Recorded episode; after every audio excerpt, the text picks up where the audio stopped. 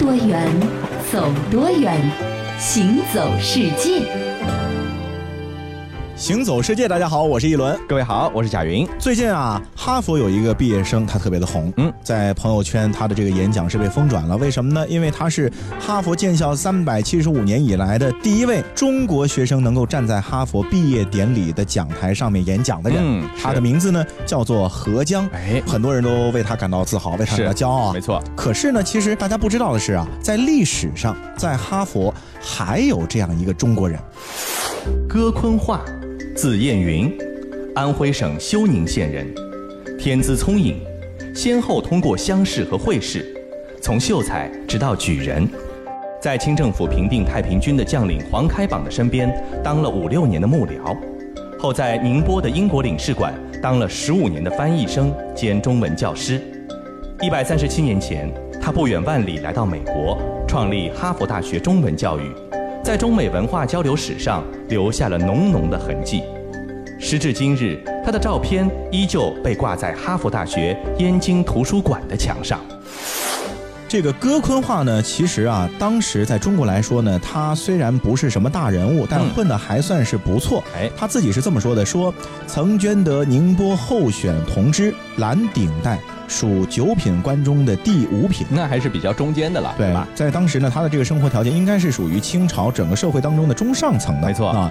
那么中上层的这样的一个，应该说是衣食无忧、闲云野鹤的读书人，干嘛要举家迁往遥远的美国呢？啊，是啊。而且那个时候，清朝中国人对于美国、对于外国的印象还是比较荒蛮、比较原始的地方，而一般不太会去的。对啊，不像现在有很多中国人，你有个什么事儿呢，还能有个照应。对啊，那个时候真的是满眼望去都是外国人。是，那究竟为什么？哥坤化会去到美国呢？啊，这事儿还得从十九世纪下半叶说起。对，在那个时候啊，中美交往就越来越频繁了。嗯，然后呢，美国人学中文的这需要就越来越突出了。嗯，当时有一个美国驻华的领事，他的名字叫做奈德啊，他就感受到了美国人需要迫切的去了解学习中文的这样的一个事情，对吧？所以说呢，他就写信给了当时的哈佛大学的校长查尔斯 ·W· 埃利奥特。嗯，那么提出呢，就是募集一笔钱，然后呢，从中国去聘一位教师。在哈佛建立中文讲座，嗯，目的呢就是培养一些就是美国的年轻人，能够增强他们以后到中国去经商啊，去进行外交的这个沟通交流能力。没错，当时的哈佛大学校长呢，埃利奥特呢非常赞成这个提议，呃，就把这个事情呢托付给了当时任职宁波税务司的美国人杜德维。不过呢，这个杜德维好像对这件事情呢不太上心啊，那他就直接把自己的这个中文老师就随便这么糊弄一下推荐上去了。他觉得也不是什么大事儿，哎，是啊，就推荐一下就得了，推荐给了哈佛。于是，这个戈昆化就这么的机缘巧合的成为了第一候选人，可能也是当时的唯一候选人。对啊，那当然了，虽然说有人推荐，可是戈昆化本人对于去哈佛教书这件事儿是怎么想的呢？嗯，推荐人杜维德有一封信，我们现在还能够看到。它里面呢提到了戈坤化去美国的一个原因，嗯，可能是为了干嘛呢？避风头啊？避什么风头啊？避什么风头呢？当时啊，戈坤化曾经以笔名在报纸上发表过一些。对于当时政府来说不太恰当的言论，比如说他针砭时弊，比如说他关于当时这个种牛痘究竟是采用中医还是西医的这个方法呢？大讨论啊，他站在西医那方面，可能就群起而攻之了，被别人对吧？所以说呢，没有办法啊，他可能自己呢也是觉得说现在在中国感觉有点孤立无援，同时呢还被很多人盯着，于是清光绪五年，也就是一八七九年八月。戈坤化手执和美国哈佛大学签订的任教合同，带着老婆、孩子、佣人、翻译以及好多好多的中国书，在当年的八月底到达了哈佛大学，就此呢踏上了这片未知国土，并且。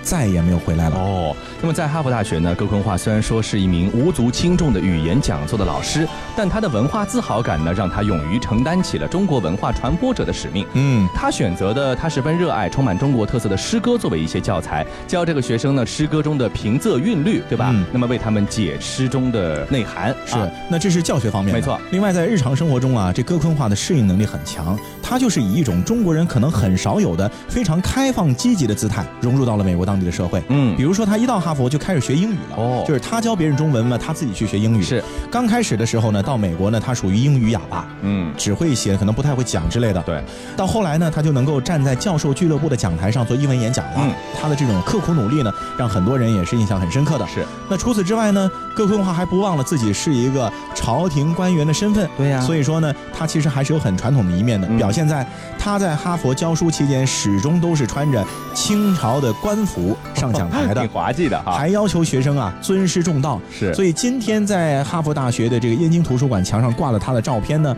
也是他穿着官服的照片，有意思啊。那么在面对中美的文化差异的时候呢，作为诗人的戈昆化呢，他用诗歌的魅力和诗人的气质呢，感染了从没有接触过中国文化的这个美国人。他的好友哈佛神学院的院长埃里福特是这么评价他的。哥作为一个陌生人来到我们中间，他完全是一个陌生人，不仅来自另一个国家，还代表着另一个民族、另一种文明。它不仅为我们的街道带来了东方的色彩，生活东方的壮观，而且还带来了东方的安宁、沉静。那非常不幸的是啊，这位那么有才的哥坤化，在一八八二年的时候，因为肺炎呢，永远离开了讲台。当时只有四十四岁，真的可以说是英年早逝啊。对。那么还没有来得及把他在美国的收获带回国内呢，他已经早早的离开了人间了。那相比我们刚才说到的第一个在哈佛毕业典礼上演讲的中国学生何江来说，哥坤化呢是显得挺寂寞的，因为一百多年来他的名字好像不太被人所知。对，我们也是查了资料之后才发现，哦，原来哈佛还有这样的一个中国人存在。那么相信。对于中国这么大一个国家来说啊，咱们的这个文化越来越强，我们的国际实力越来越强，相信有更多的中国人能够走上这样的国际舞台。对，我们也要纪念一个第一个去到哈佛教书的第一个吃螃蟹的人啊，他的名字叫做戈坤化。是。那提到中美文化之间的交流呢，其实现在是非常的频繁的啊，各种各样的电影啊、电视剧我们会看，然后我们中国的老师啊会去美国教美国的孩子中文，对吧？包括我们的这个功夫也是传到了美国了。是。那还有一种东西啊，其实对于两国文化的交流呢，是有着非常好的润滑剂的作用的。嗯，就是美食，也是最容易被接受的一种东西，对吧？那么美食这个文化呢，很有意思啊。就是说，即便它产自于中国，但是去到美国呢，它会有一些的变异啊，有一些的改良，是就和美国快餐来到中国有一些变异改良一样。比如说，知名快餐品牌开封菜，嗯嗯，开封菜里面有一道中美结合的经典小吃，叫呃老北京鸡肉卷，对对，是吧？鸡肉卷不是咱们中国的特产，可是老北京有关的东西呢，就变成咱们中国就是甜面酱。什么京葱、黄瓜是咱们的吃法 啊？那咱们的中餐到了美国呢，也就变成了左宗棠鸡等等之类的，可能你在中国都点不到的中餐。没错。接着我们就要跟你来讲一讲中餐是怎么在美国发家，并且现在已经成为美国人最爱的餐饮之一了呢？嗯，首先咱们说到第一位吃到中餐的美国人是谁，这件事情已经没有办法考证了啊。那么但是经过我们的不懈努力，居然找到了在一八一九年美国人品尝中餐的。一个历史记载，三小时内便有二十道菜肴用精美迥异的瓷器盛着端上了餐桌，其中有汤品、胶状菜和五花八门的炖肉丁土豆，几乎包含了所有肉类，还有中国人的挚爱美味有机鸡冠。这以上呢是这个美国人在有钱人家的一个用餐体验啊，那普通民众给他们留下的呢是十分猎奇的一种印象。他们是粗暴的杂食家，地上跑的、走的、爬的、天上飞的、水里游的，实际上几乎所有东西都可以吃，不管是海里的还是水里的，哪怕是看起来很恶心的东西，他们都会不假思索往嘴里送。所以说，从这个角度来说，当时一开始的时候，美国人对中餐呢是没有什么好感的，觉得我们不吃的你们怎么都吃啊，对不对？不过后来很快啊，事情发生变化了。哎，这个呢还得提到李鸿章李中堂。嗯，李鸿章不是去美国访问过吗？他到美国访问啊，也就开始改变了美国人对中餐的印象了。梁启超写了一本书叫《新大陆游记》，里面有这么几句话：杂碎馆自李合肥游美后始发生。合肥在美，思中国饮食，属唐人不知九十店，进勋数次。昔人问其名，华人难与俱对，统名之曰杂碎。自此，杂碎之名大。其实呢，可能吃的就是唐人街里面华人菜馆的一种非常不起眼的小吃。哎，但是因为在美国也找不到别的中餐馆了，可能这李鸿章就屈就就吃点这个杂碎吧。哎，但是美国人好奇啊，哇，你中国大官在美国居然吃这种东西，所以他们就可能也想吃一下。嗯，这个杂碎呢，现在在我们国内呢是一道非著名中文菜。嗯，但是在美国呢，它却很著名，英文名呢叫做 chop suey，其实是音译过去的，对吧？对。那究竟什么是杂碎呢？其实就是一道以鸡肝、鸡胗、蘑菇、笋尖、猪肠、豆芽配以各种佐料烹制而成的菜，有点像这个火锅的初级版，对吧？那么其实呢，相当一部分美国人他其实食用内脏需要鼓起英雄式的勇气。我们都知道外国人很少吃动物内脏，对对吧？那么聪明的中餐厨师呢，就开始用这个肉丝代替肝肠、肚肺来抢占市场，并演化出了鸡肉版、鱼肉版、猪肉版来适应不同的人群。反正呢，这个没几个美国人知道真正的中餐到底是什么样，都改良过了，是吧？效果却是意外的好，哎，因为我能够符合他们的口味了。嗯，二十世纪的纽约人呢，至少每周要去唐人街吃一两次杂碎。出版界呢也很乐于向主妇们提供一些杂碎的食谱，不过呢是加了黄油和通心粉的版本啊，想想都挺滑稽的。嗯，有一位叫做查理波士顿的人呢，首先把杂碎馆开在了更高档的一些街区，后来获得成功了以后呢，引起了大规模的效仿。到了梁启超去纽约的时候呢，在纽约已经有三百多家中式杂碎馆了，没想到吧？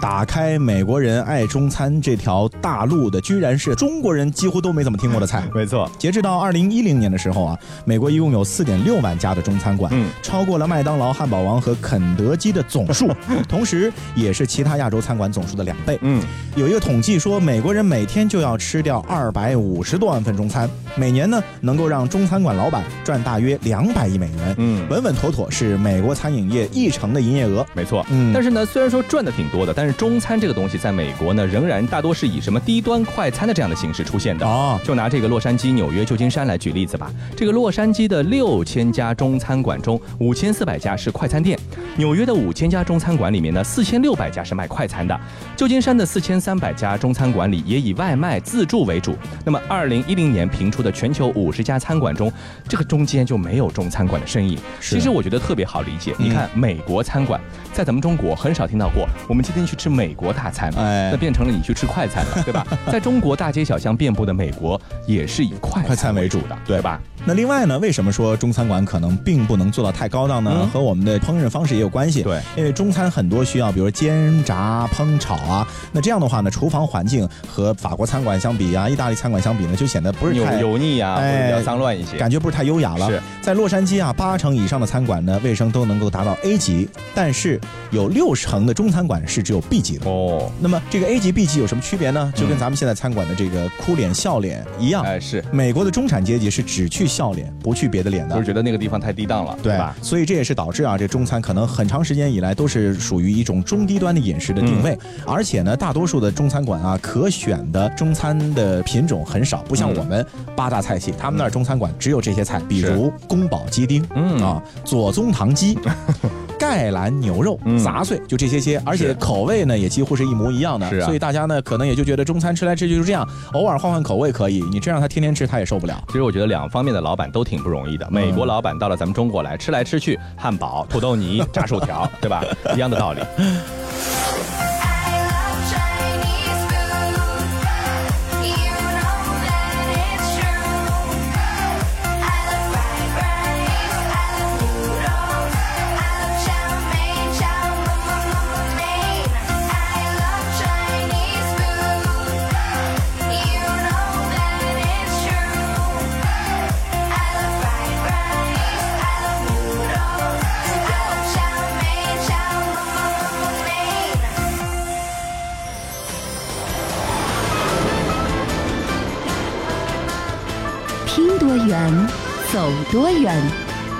行走世界。欢迎继续回到《行走世界》，大家好，我是一轮，各位好，我是贾云。民以食为天，除了人要吃饭，其实所有的动物，包括植物，都要吃饭，没错，对吧？嗯。那说到吃饭这个话题呢，呃，我们人类生活环境当中啊，和我们接触最频繁的就宠物嘛。嗯。那宠物的这个饭啊，很讲究。对。我们今天以猫为例啊，嗯，这个猫粮呢，据我知道就分很多种类。对呀。比如说有幼猫吃的猫粮，有成年猫吃的猫粮。对。那么还有各种口味的猫粮，嗯，比如说什么鸡肉的，比如说鱼肉的、牛肉的。金枪鱼的各种各样。可是我今天要问一个问题了，大家有没有想过，猫很爱吃老鼠，对不对？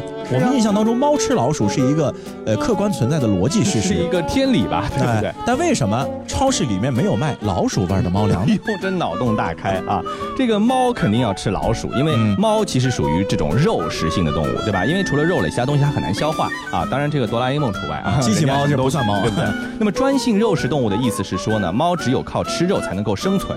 首先，猫比其他哺乳动物需要更多的蛋白质，它肝脏里面常年分泌一种消化蛋白质的酶，蛋白质消耗量呢要比一般的动物还要大。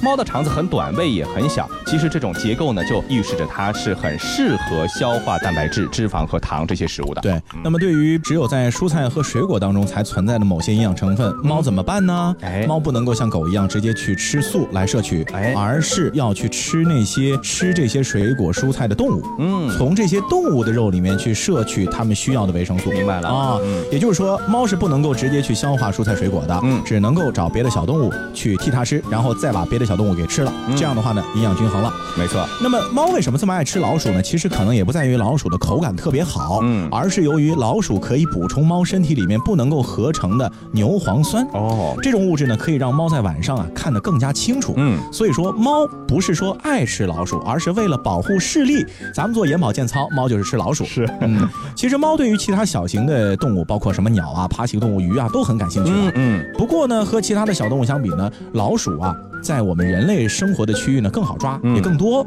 所以说呢，常见到猫吃老鼠。没错，这个我有一个朋友家里养猫，又养鸟啊，这个鸟笼一旦放到下面来，这两个猫的起劲得来不得了啊，这很开心。那么实际上呢，也是因为猫的祖先发现人类聚集的地方比荒郊野岭的老鼠要多，所以说才选择和人建立合作关系，其实是利用人，你知道吗？啊，然后呢，住在人类附近抓抓老鼠卖个萌，人类还会主动供奉一些食物，真的是一笔划算的买卖，对吧？我还不但有这个食物的来源，还能够让你来照顾我。是吧？那么主流的观点认为，这个家猫其实最初就是通过这样的一种互相的需求所诞生的。那么我们再把话给说回来，为什么没有老鼠味儿的猫粮呢？嗯，首先猫粮是给家猫吃的，对。而市面上大部分销售的猫粮，比如说鸡肉啊、鱼肉啊等等，本来都是猫喜欢的味道，嗯，所以呢不必多此一举再调一个什么老鼠味。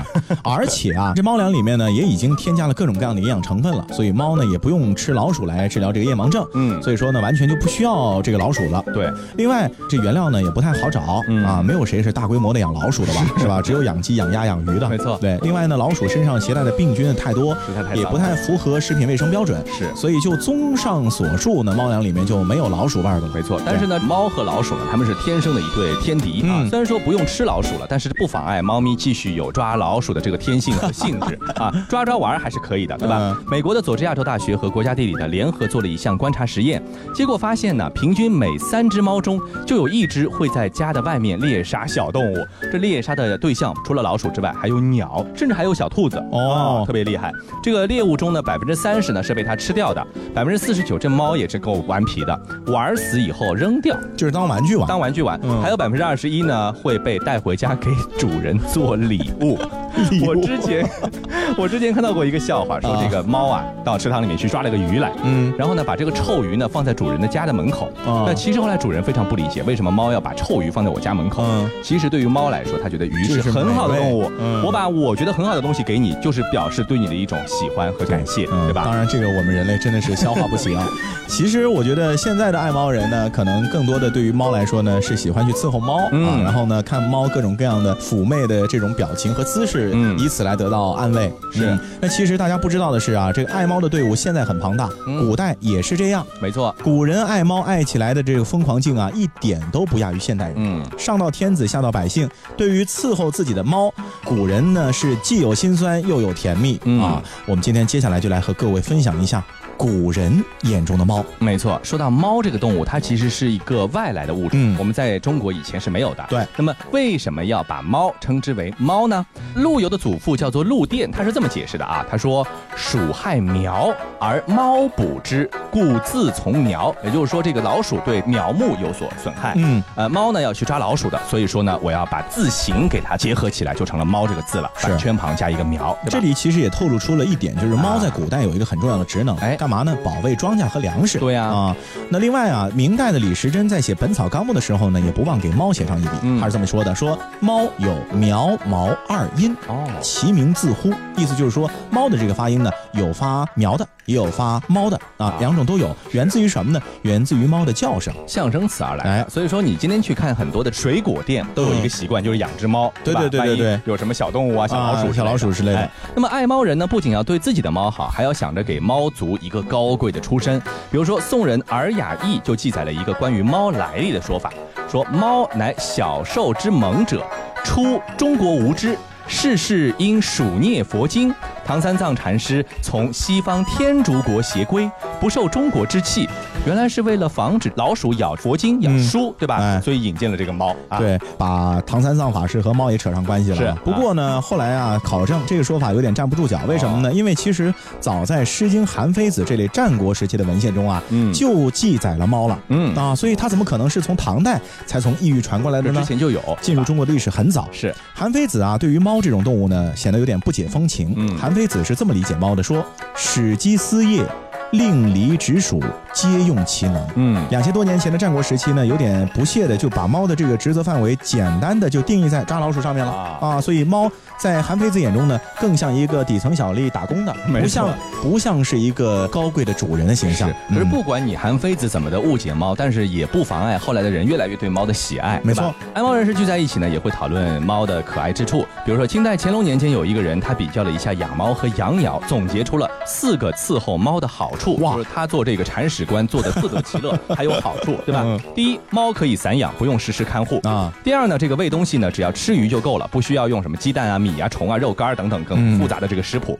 第三呢，冬天可以钻到被窝里给我暖脚，不像鸟，你钻不到被窝里吧？对不对？第四呢，一般人觉得猫喜欢偷窃东西，其实教育一下猫，猫的品性还是可以改好的。所以他综上所述，觉得这个猫啊，哎，养着比养别的动物要来的实惠多了。是说到冬天猫能够给人暖脚一说啊，宋代的陆游也有一。首诗写的呢，基本上也就这个意思。嗯，漫漫长夜，呃，年迈的陆游啊，只有猫来暖脚。想想这个画面呢，其实也挺温馨的啊，是吧？有猫陪伴，生活不再单调。没错，嗯。当然呢，以上呢就是说这个爱猫人士向圈外人士说的爱猫的原因，就是官方口径。没错，嗯啊。那么真正让他们爱猫成痴呢，甘愿为奴呢，还少不了猫大人的颇具魔性的三个特点啊。一个是懒，嗯，感觉挺好玩的。猫好像一生当中有四分之三的时间都是在睡肉肉的，对吧？第二呢是媚，哎，媚是给你撒个娇啊。啊，这个卖个萌啊什么的。三是神，猫在中国很多的传统的神话中都有一个神性灵性的感觉在里头。在民间其实也有很多关于猫的传奇色彩的一些故事，比如我们都很多人知道的猫有九条命的说法。嗯，在明代的坊间甚至还流传过一个关于猫王的故事，不是美国那猫王，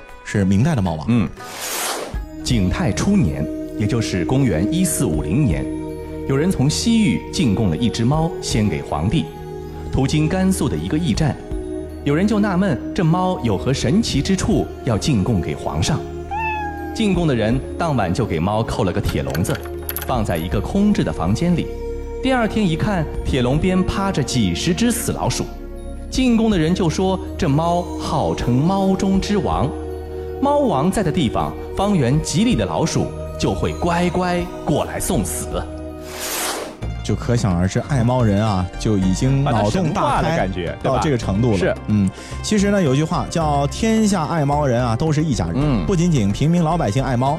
皇宫里面的帝王天子也喜欢猫，嗯。比如说天才木匠明熹宗皇帝，就专门啊给他那几十只猫呢安排了住所，嗯，还有专门的人就去伺候这些猫，嗯，明熹宗啊不喜欢把猫当外人，像是宫里的小孩一样对待，嗯，见着公猫呢就叫小厮，哦，见着母猫呢就叫丫头，是。啊，就感觉是很多人啊，哎，遇到更喜欢的猫呢，还会给猫啊封个官，叫个老爷，哎，还按照太监的比例给他们发工资，给猫发工资啊，是啊是啊，这个明。熹宗要是个普通富家子弟，如此爱猫倒也罢了。是啊，人家是个皇帝呀，这样就显得有点不是很正经，对吧？那么也没增加什么治理朝政的本事。所以说，对于明熹宗这样的一个帝王来说，爱猫如痴，自然就成了朝臣们批判的一个画饼。但是呢，从另外一个角度来说，就是皇帝也是普通人嘛，他们对一个小动物、对自己的宠物的喜欢，也和一般的老百姓没什么区别。嗯，不过今天说了这么多，大家可能就会理解为什么有这么多人喜欢猫、喜欢养宠物呢？嗯，其实无非也就是宠物能够温暖你，同时给你带来欢乐。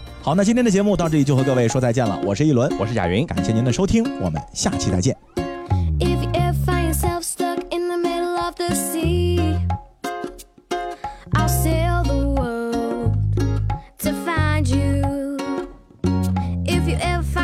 Lost in the dark and you can see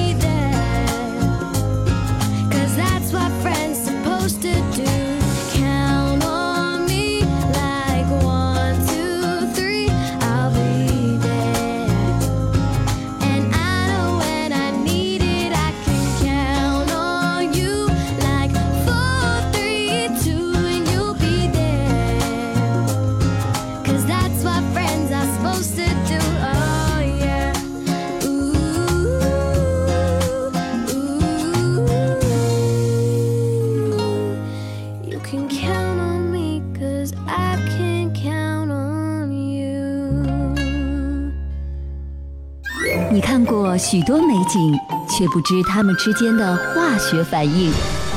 听威斯敏斯特的钟，英国王室爱喝的奇门红茶来自中国，爱吃辣的四川人遇见咖喱天堂的印度老兄，印度洋的鲸鱼在嬉戏，穿越蓝色海洋，海洋上的铁路并非只存在于宫崎骏的异想世界。听多远？走多远，行走世界。